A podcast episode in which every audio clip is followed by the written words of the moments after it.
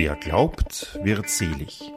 Der Studio Omega Religionspodcast.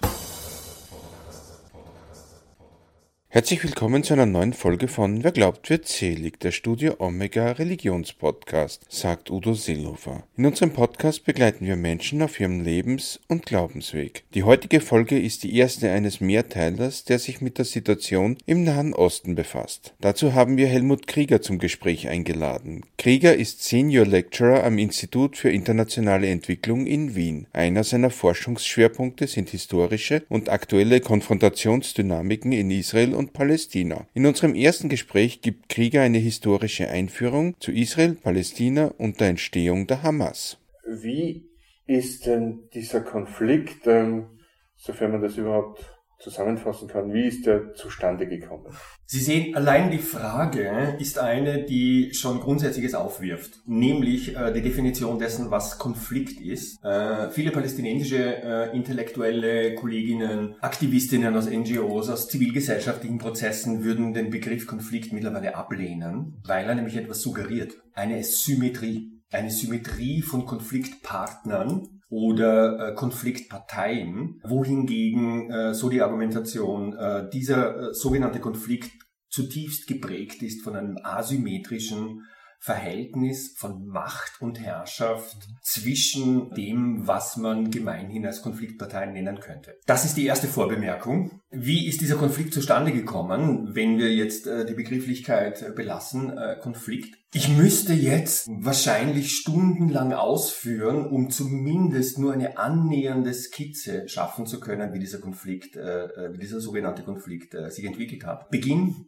Mitte, Ende des 19. Jahrhunderts einerseits eine Entwicklung, eine historische Entwicklung einer zionistischen Bewegung in Europa, reicht von Baku bis nach Wien. Ähm, diese zionistische Bewegung hat verschiedene grundlegende ideologische Elemente kombiniert. Und das äh, bedeutete einerseits die Frage von Nationalismus, wie in Europa des 19. Jahrhunderts verhandelt. Das bedeutete zum Zweiten die Frage von Kolonialismus, wie europäische Kolonialmächte weltweit vorgegangen sind und in ihren äh, kolonialen Expansionen sich die Welt unterjocht haben.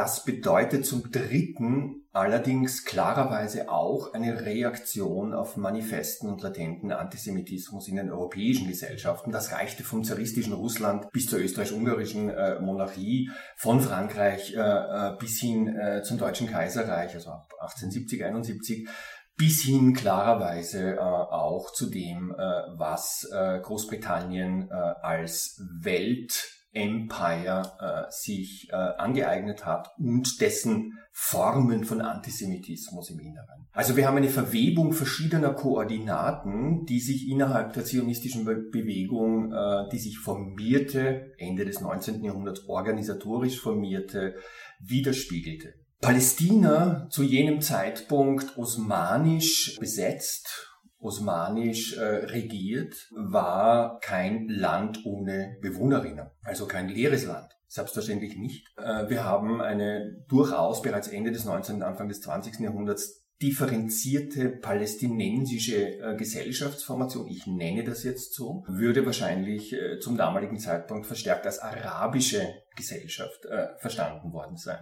Erster Weltkrieg als Weltkrieg eine darin manifestierte damals geheime Aufteilung des osmanischen Raums im arabischen, in der arabischen Welt mit einem Sykes-Picot-Abkommen, so wurde das dann genannt, wo Frankreich und England äh, beschlossen haben, sie, sie werden entsprechend den Maschrik äh, aufteilen. Großbritannien äh, sich dann von äh, dem heutigen Irak über Jordanien bis hin nach Palästina kolonial unterjochte, militärisch entsprechend eroberte. Balfour-Deklaration als ein wesentlicher Schnittpunkt äh, äh an diesem Beginn des 20. Jahrhunderts, wo Großbritannien äh, äh, der zionistischen Bewegung ein, eine entsprechende nationale Heimstätte im historischen Palästina versprochen hat, gleichzeitig äh, dem Scharifen von Mekka versprochen hat, wenn er sich militärisch am Aufstand gegen das Osmanische Reich beteiligen würde, dann könne er damit rechnen, dass äh, dieser arabische Raum unabhängig wird. Sie sehen eine Ambivalenz, die drinnen liegt, mhm. die von einer kolonial expandierenden Macht namens Großbritannien entsprechend äh, äh, artikuliert wurde und nach der äh, entsprechenden Besetzung, militärischen Besetzung, Kolonialverwaltung im historischen Palästina auch umgesetzt wurde. Das heißt, wo die zionistische Bewegung in ihrer Pluralität ein Teil der Kolonisierung des historischen Palästina wurde. Wir haben also von vornherein angelegt grundlegende Konfliktlinien, weil die Frage der äh, äh Kolonisierung des äh, historischen Palästina selbstverständlich nicht einfach nur auf Zustimmung, auf Freude äh, jener Bevölkerung getroffen ist, die bereits in dem Raum gelebt hat. Zweite Anmerkung, äh, die Frage der zionistischen Bewegung immer als Bewegung zu verstehen mit unterschiedlichen Fraktionen mit unterschiedlichen Schwerpunkten, politischen Programmen, Programmatiken innerhalb der Bewegung. Dritte Anmerkung, die zionistische Bewegung war eine von vielen Bewegungen innerhalb der verschiedenen jüdischen Communities in Europa. Beileibe nicht die äh, stärkste. Wir sprechen hier von einem Zeitrahmen äh, Anfang des 20. Jahrhunderts, also noch vor äh, der Machtergreifung äh, durch die Nazis in Deutschland. Aliyah als Begriff, äh, wenn man es wörtlich übersetzt, Aufstieg nach Israel, Rückkehr in äh, das historische äh, Israel bedeutete, dass im Laufe von einigen Jahrzehnten Zehntausende letztendlich nach äh, in das historische Palästina eingewandert sind. Was war die grundlegende Überlegung der, äh, ich nenne das jetzt immer auch so, der historischen zionistischen Bewegung? im Kontext des historischen Palästinas. Schaffung einer Heimstätte bedeutet möglichste politische und ökonomische und auch soziale Organisierung des neuen Jeschuv mit äh, der Parole Erlösung des Bodens und entsprechend äh, einer als hebräisch definierten eines, eines hebräisch definierten Arbeitsethos möglichste Exklusion der damaligen palästinensischen Bevölkerung aus diesen sozialen, politischen und ökonomischen Strukturen. Warum? Weil aus dieser Perspektive eine mögliche Heimstätte zukünftig als Staat verstanden nicht aufbaufähig wäre, nicht überlebensfähig wäre, wenn von vornherein eine äh, palästinensische Bevölkerung dann teil hätte. So die Überlegung mhm. äh, der damaligen zionistischen Führung. Sie sehen, angelegt sind äh, die sogenannten Konfliktlinien einerseits durch eine koloniale Expansion, andererseits durch latenten, manifesten Antisemitismus in den europäischen Staaten. Zum Dritten durch äh, auch eine als kolonial zu verstehende ideologische Komponente innerhalb der zionistischen Bewegung, die sich selbst immer auch als emanzipatorische verstand, eine Rückkehr zu produktiver Arbeit, eine Form der Erlösung des Bodens, wie gesagt, äh, im historischen Palästina, um damit quasi eine neue Gesellschaft, einen neuen Menschen äh, aufzubauen, zumindest aus der Perspektive der äh, zionistischen Arbeiterinnenbewegung diese grundlegende Zugangsweise, äh, diese grundlegende koloniale Situation ist klarerweise eine, in der äh, der Widerspruch und letztendlich ein Antagonismus schon eingebaut ist. Und das ist jetzt wahrscheinlich auch das Hauptproblem. Ähm, wenn wir davon ausgehen, dass die Frage von Landnahme eine grundlegende, ein grundlegender Widerspruch im ganzen Kontext Israel-Palästinas ist, ja, selbstverständlich. Denn was bedeutete im weiteren Verlauf äh, im historischen Palästina die Entwicklung? Mit äh, der Machtergreifung des Nazifaschismus in Deutschland natürlich die Frage der Auswanderung für jüdische Communities als eine existenzielle. Das heißt, mit restriktiven äh, Einwanderungsquotierungen seitens der USA oder auch Englands wurde es mehr und mehr zu einer Überlebensnotwendigkeit für die verschiedenen jüdischen Communities äh, in das historische Palästina zu gehen. Ob sie nun einer zionistischen Programmatik folgten oder nicht. Im Kontext des historischen Palästinas bedeutete das natürlich einerseits Landkauf, vor äh, 1948 seitens zionistischer Organisationen, Besiedelung und damit eine Verschärfung äh, des politischen als auch letztendlich sozial-gesellschaftlichen Konflikts äh, mit einer palästinensischen Bevölkerung, die selbst wiederum einen Prozess der Formierung eines nationalen Bewusstseins durchlief im 20. Jahrhundert, Beginn des 20. Äh, Jahrhunderts. 48 nach ähm, dem Zweiten Weltkrieg, wo sichtbar wurde, dass das britische Empire nicht mehr dazu in der Lage ist, diese koloniale Struktur auf einer globalen Ebene aufrechtzuerhalten, hat für Palästina bedeutet, äh, dass England gesagt hat, gut, wir geben das in, den, äh, in die neu geschaffene Vereinten, in die neu geschaffenen Vereinten Nationen ab, was äh, passieren wird. Die UNO zu dem damaligen Zeitpunkt hat einen Teilungsplan 1947 entwickelt. Viele in Palästina, palästinensische Intellektuelle, Zeitungen, Medien etc. haben sich gefragt, warum sollten wir unser Land nun teilen? Wiewohl wir wissen, was äh, Nazifaschismus bedeutet hat, aber warum wir? Sie sehen da drinnen bereits die Verschärfung äh, des Konflikts, wo dann sichtbar wurde, dass offensichtlich dieser Konflikt nicht mehr politisch gelöst äh, werden konnte, sondern, und hier kommt der Umschwung, militärisch. Ich habe mal ein Interview mit dem Wiener Oberrabbiner mit Jaron Engelmeier gemacht und der hat mir dann eben auch gesagt, dass die Geschichte des Staates Israel für ihn nicht 1948 anfängt, sondern schon Jahrtausende davor. Ich glaube, das spielt da auch noch mit rein eben und das ja, wie kann man das lösen? Ich muss vielleicht hinzufügen, Jahrtausende davor die Geschichte des Staates Israels. Äh, wir haben eine ganz spezifische sozialwissenschaftliche Vorstellung, die sich im 19. Jahrhundert oder vielleicht etwas früher mit äh, äh dem 17., 18. Jahrhundert in Europa erst materialisiert und das, was Staat ist, als Nationalstaat. Die jüdischen Communities äh, vor der zionistischen Besiedelung äh, des historischen Palästinas hatten kein grundlegendes politisches, soziales, ökonomisches Problem mit den dort anderen lebenden äh, Bewohnerinnen. Das heißt, es erst mit, der, mit dem Spezifikum äh, der politischen Programmatik einer zionistischen Bewegung wurde das Problem als solches offen mit, und ich sage ganz grundsätzlich, mit der Stützung durch die britische Kolonialverwaltung verschärft. Also äh, wenn wir die Frage von Jahrtausenden haben, dann stellt sich äh, das auf unterschiedlichen Ebenen. Was heißt Jahrtausende? Klar, aus der zionistischen Logik ist es eine Rückkehr was allerdings beinhaltet die Rückkehr für diejenigen, die in dem Raum schon gewohnt haben und leben und gelebt haben. Ist es ein systematischer Ausschluss? Bedeutet es, äh, einen Staat zu gründen auf Kosten derjenigen, die in diesem Raum schon gelebt haben. Wenn das der Fall ist, dann äh, ganz klar, äh, dann haben sie den Widerspruch hier eingebaut und Widerspruch bedeutet letztendlich eine Verschärfung der Auseinandersetzung, eine Konfrontationsdynamik, die sich dann auch militärisch äußert. 48 mit der Staatsgründung Mitte Mai und dem Ausrufen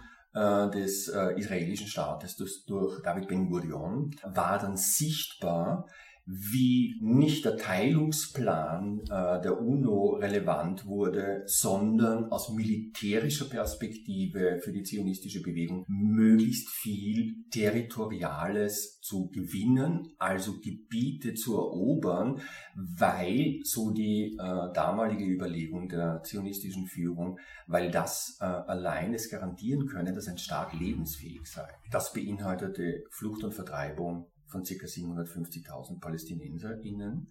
Und damit sehen wir einen historischen Kristallisationspunkt.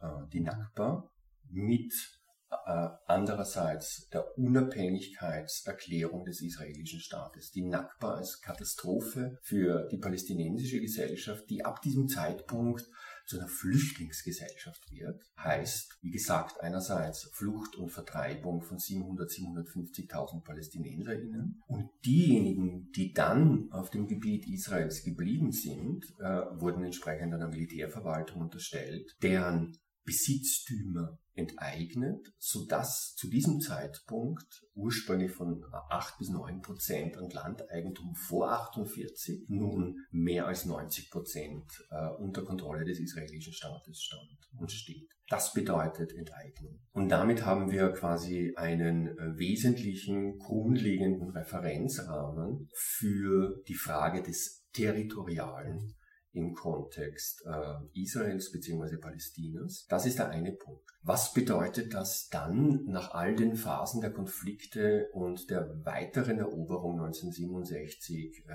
der Westbank, also des Westjordanlandes, Gazastreifen, Sinai-Halbinsel, Ostjerusalem, Golanhöhen durch die israelische Armee, militärisch, eine weitere Besatzungsstruktur, die sich dann äh, quasi neu einzieht äh, in die damaligen noch äh, palästinensischen Gebiete, die dann als besetzte palästinensische Gebiete äh, zu definieren sind und vom Sicherheitsrat auch definiert worden sind. Also die Möglichkeit hier, wie oftmals diskutiert, äh, denken wir an den Osloer Prozess der 90er Jahre, einer Zwei-Staaten-Lösung, hätte bedeutet einen Rückzug der israelischen Armee aus den äh, besetzten Gebieten, Souveränität eines palästinensischen Staates mit Ostjerusalem als Hauptstadt, Verbindungslinien zwischen Gazastreifen und Westjordanland äh, Ausklammerung der Frage eines individuellen kollektiven Rückkehrrechts palästinensischer Geflüchteter in den umliegenden arabischen Staaten, aber auch weltweit. Die damalige äh, Führung, palästinensische Führung hat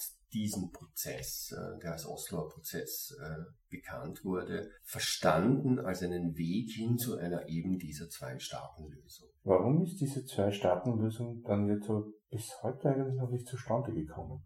Weil in dieser sogenannten, in diesem sogenannten Friedensprozess äh, äh, keinesfalls Frieden eingebaut war. Frieden war kein Referenzrahmen für alle weiteren Verhandlungen. Was heißt das? Wenn Sie in besetztem äh, Gebiet während eines sogenannten Friedensprozesses entsprechend Siedler und Siedlerinnen völkerrechtswidrig ansiedeln, in genau jenem Gebiet, das eigentlich ein unabhängiger palästinensischer Staat werden soll, dann stellt sich die Frage, was wollen Sie? Wollen Sie verstärkte Siedlungstätigkeit? Wollen Sie eine verstärkte Enteignung des Landes, palästinensischen Landes? Und diskursiv aber gleichzeitig von Frieden sprechen? Oder wollen Sie einen Frieden auf der Basis eines entsprechenden Abkommens, das klar markiert, es gibt einen palästinensischen Staat in den Grenzen von 1967, es gibt einen israelischen Staat in den Grenzen von 1967 und damit auch zum ersten Mal quasi den Grenzverlauf und die Grenzen dieses Staates definieren. Die Siedlungstätigkeit war äh, ein grundlegendes Problem und hier wurde immer auch sichtbar, dass die israelische Regierung nicht gewillt war, hier eine Zwei-Staaten-Lösung wirklich klar zu realisieren, wenn man eine Forcierung von Siedlungstätigkeiten macht. Nächster Punkt, Ostjerusalem. Aus der Perspektive der PLO war Ostjerusalem eine zukünftige, äh, die zukünftige Hauptstadt eines palästinensischen Staates. Der Knesset-Beschluss äh, von 1980, also des israelischen Parlaments, sah vor, Ostjerusalem zu annektieren und Jerusalem als unteilbare Hauptstadt des Staates Israels äh, zu definieren. Wie also hätte eine israelische Regierung bis 95 unter Yitzhak Rabin wie hätte eine israelische Regierung in diesem Friedensprozess vorgehen müssen? Sie hätte dann auch klar sagen müssen, gut, wir teilen Jerusalem. Äh, die Frage einer ökonomischen Struktur eines unabhängigen palästinensischen Staates, unabhängige Außengrenzen nach Jordanien. Wie gesagt, ausgeklammert in diesem gesamten Prozess war äh, die Frage von palästinensischen geflüchteten Diasporas in Jordanien, im Libanon, in Syrien und so weiter. Das wurde nicht mehr behandelt. Dann weiterer Punkt, Israel hat sich äh, ständig darauf bezogen, äh, dass angesichts äh, von Terroranschlägen es quasi niemanden gäbe, äh, der ein wahrhaftiger, politisch prägnanter äh, Verhandlungspartner sei, der das auch durchsetzen könne, äh, was politisch beschlossen worden wäre. Damit stellt sich natürlich die Frage, was wurde eigentlich politisch beschlossen? Wie sehr hätte zum damaligen Zeitpunkt äh, ein Selbstbestimmungsrecht äh, der palästinensischen Gesellschaft als dann neuer Staat Palästina dazu geführt, dass die Frage von Terror und Terrorismus mehr und mehr ausgetrocknet wäre, weil ein Selbstbestimmungsrecht wirklich implementiert worden wäre. Was hätte die Implementierung bedeutet? Ähm, ich habe es früher erwähnt, Ostjerusalem als Hauptstadt eines zukünftigen palästinensischen Staates, Abzug aller militärischer Anlagen der gesamten israelischen Armee aus der Westbank und aus dem Gazastreifen, damals auch noch, Abzug aller Siedlerinnen, zumindest aber einen entsprechenden Vertrag mit äh, dann der palästinensischen Autonomiebehörde, um die Frage eines palästinensischen äh, Staates in den Grenzen von 1967. Diese Dinge sind nicht passiert. Dass sie nicht passiert sind, ist auch nicht zufällig. Dass das äh, auch international entsprechend abgesichert wurde im Sinne eines Konfliktregulierungsmechanismus und nicht eines Friedensprozesses, ist auch offensichtlich. Wenn man sich jetzt die Komplexität dieser ganzen Problematik anschaut, es ist kein Wunder, dass das eine Brutstätte quasi für einen Extremismus geworden ist, oder? Ich bin äh, vorsichtig mit dem Begriff der Brutstätte. Okay. Und zum Zweiten ähm, stellt sich auch die Frage, was Extremismus bedeutet. Wenn wir Extremismus binden an Terrorismus, Terrorismusoperationen, ja, das ist ein Element, das quasi ähm, das gesamte 20. Jahrhundert in dem Konflikt durchzieht. Politische Gewalt als Referenzrahmen für äh, die verschiedenen Organisationen und Strukturen ist ein Element, äh, das sich im gesamten 20. Jahrhundert durchzieht, mit, und das bezieht sich ja nicht nur auf die islamische Bewegung äh, im gegenwärtigen äh, Kontext, sondern das bezieht sich selbstverständlich auch auf äh, die PLO äh, in den 70er, 80er Jahren. Das bezieht sich auf einer anderen Ebene auch auf verschiedene zionistische Milizen, die die britische Kolonialmacht zum Beispiel als Terrororganisationen verfolgen ließ äh, im historischen Palästina äh, und so weiter. Insofern, wenn quasi der politische Raum und damit auch der soziale Raum und der psychologische Raum für die Möglichkeit eines gerechten Friedens geschlossen wird, dann bedeutet das natürlich, äh, und natürlich sage ich ausgehend von historischen Erfahrungen, verstärkter Einsatz von politischer Gewalt. Politische Gewalt kann unterschiedliche Formen annehmen, darunter klarerweise auch Terrorismus. Mhm. Apropos Terrorismus, wie hat sich, wie ist die Hamas eigentlich entstanden? Die Hamas selbst als Hamas äh, ist äh, letztendlich Ende der 80er Jahre im Zuge der ersten Intifada entstanden. Kurze Anmerkung dazu. Sie sehen, in vielen heutigen Diskussionen erscheint das so, als, wäre, äh, als wären israelische Maßnahmen im Sinne der Sicherheit des Staates eine Reaktion auf die Hamas. Äh, die israelische Besatzungsstruktur äh, die ja auch immer äh, entsprechend propagiert, hier für Sicherheit schaffen, Sicherheit schaffen zu können, ist ja kein historisches Resultat der Hamas, sondern begann natürlich viel früher. Also in den besetzten Gebieten 1967 und dann in der äh, Konfrontationslogik mit einer PLO beziehungsweise palästinensischen Organisationen außerhalb der PLO, mit äh, einer Invasion in den Libanon äh, Anfang der 80er Jahre mit 100.000, mit circa 100.000 äh, zivilen Opfern. Ähm, also wir haben Eskalationsdynamiken, die auch schon lange vor der Entwicklung der Hamas äh, mit Ende der 80er, Anfang der 90er Jahre dann beschleunigt äh, liegen.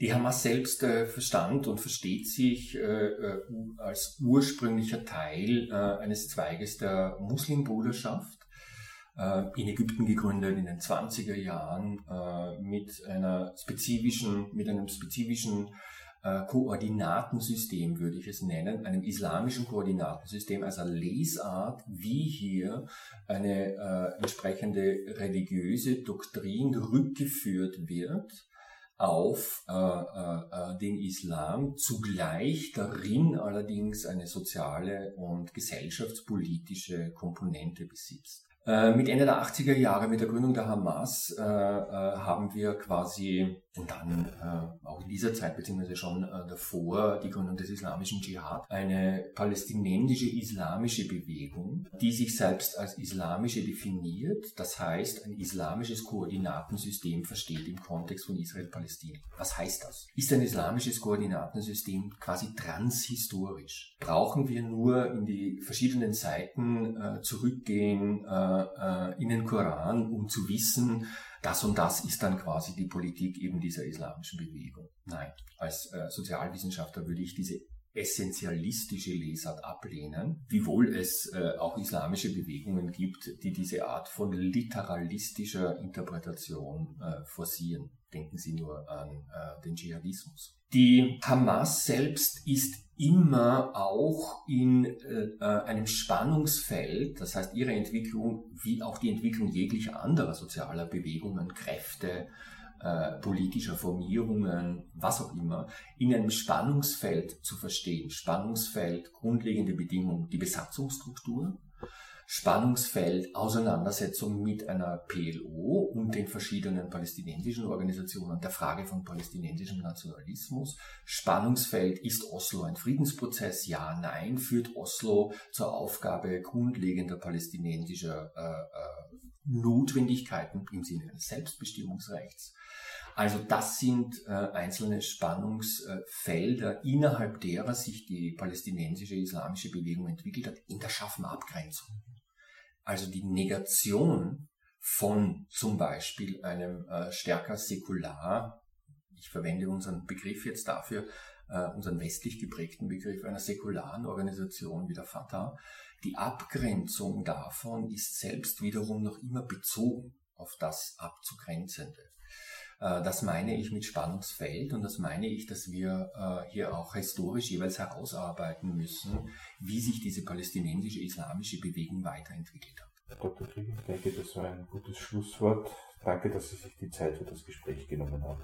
Vielen Dank. Das war Wer glaubt wird selig, der Studio Omega Religionspodcast für heute. Wenn Ihnen dieser Podcast gefallen hat, dann empfehlen Sie uns weiter und erzählen Sie Ihren Freunden und Ihrer Familie von uns. Teil 2 unseres Mehrteilers, in dem Helmut Krieger eine Einschätzung zu den aktuellen Entwicklungen abgibt, hören Sie in Kürze. Dann bleibt mir nur noch, mich zu verabschieden. Auf Wiederhören und bis zum nächsten Mal, sagt Udo Seelofer.